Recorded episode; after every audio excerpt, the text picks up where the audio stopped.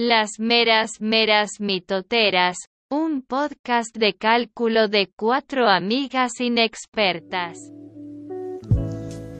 Hola a todos, bienvenidos al segundo episodio de Las meras meras mitoteras, un podcast de cuatro amigas en el que hablamos sobre temas de matemáticas.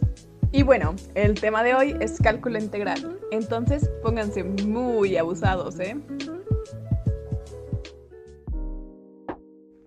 El cálculo integral es una herramienta, obviamente de las matemáticas, empleada para determinar la medida del efecto total de un proceso de cambio continuo. Es por eso que la integración es un concepto fundamental en las matemáticas avanzadas y especialmente en los campos del cálculo y el análisis matemático. Ah, caray, espérate, espérate, Villita. ¿No les vamos a contar el churro de la historia? Sí, sí, sí, bueno, ahí les va el chisme completo. qué emoción.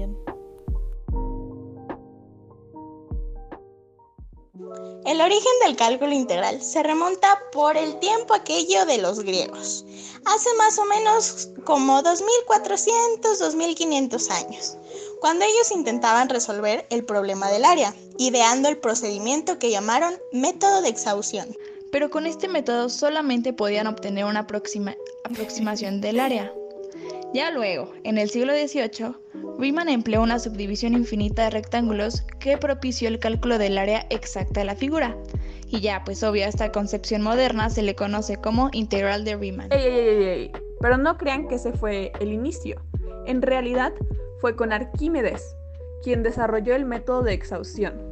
Este método tuvo que esperar casi 18 siglos para que con el uso de los símbolos y técnicas algebraicas pudiera ser efectivo en los estudios matemáticos. Ay, caray, esto ya lleva un buen de tiempo. Y pues bueno, dicho proceso se convirtió en la base de los conceptos que en el siglo XVII permitieron a Isaac Newton y a Leibniz. Siempre me toca a mí mencionarlo, qué vergüenza. Pero bueno, unificar el cálculo diferencial con el integral.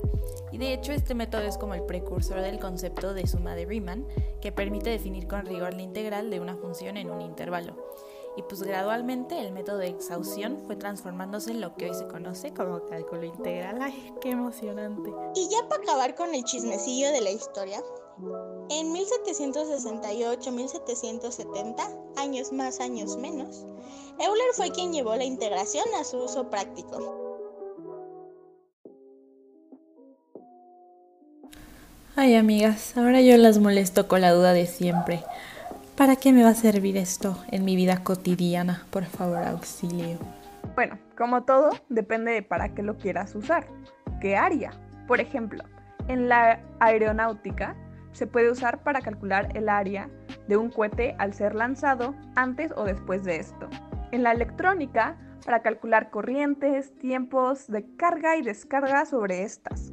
Y bueno, ya en la ecología y el medio ambiente, porque acuérdense, hay que cuidar el ambiente, se puede usar para el conteo y la determinación del crecimiento exponencial de las poblaciones. Sí, amiga, y también se puede utilizar en administración, para, para, la predicción de las ganancias o pérdidas económicas en cualquier proyecto o a trabajar con costos de una empresa.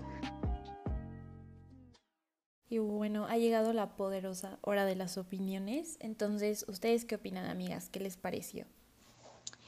Pues a mí como que medio me gustó, medio no me gustó. Hay dos, tres. La verdad es que por lo que hemos visto en clase de mi cecita Jessica, se me ha hecho un poco complicado. Pero pues ya va a pasar el tiempecillo y ya le voy a agarrar más la onda.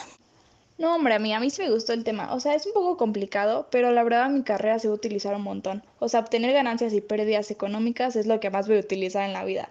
Personalmente creo que es un tema algo extraño. Porque primero lo ves y dices, no. Lo vuelves a ver y dices, no. Lo intentas y dices, no. Pero ya como a la mil que ya lo dominas, está como cool, ¿saben? Ay, amigas, yo estoy en desacuerdo con la mayoría de ustedes. O sea, entiendo que es interesante y todo eso, pero para serles sinceras lo odié, lo odié demasiado. Pero bueno, sabemos que siempre se puede mejorar, entonces esperemos que ese sea el caso. Y bueno, aquí concluimos con el tema de hoy. Esperamos que les haya parecido súper interesante y los invitamos a seguir aprendiendo con nosotras en los siguientes episodios que estaremos grabando. Gracias por escuchar el mero mero chisme sobre el cálculo integral. Nos vemos a la próxima.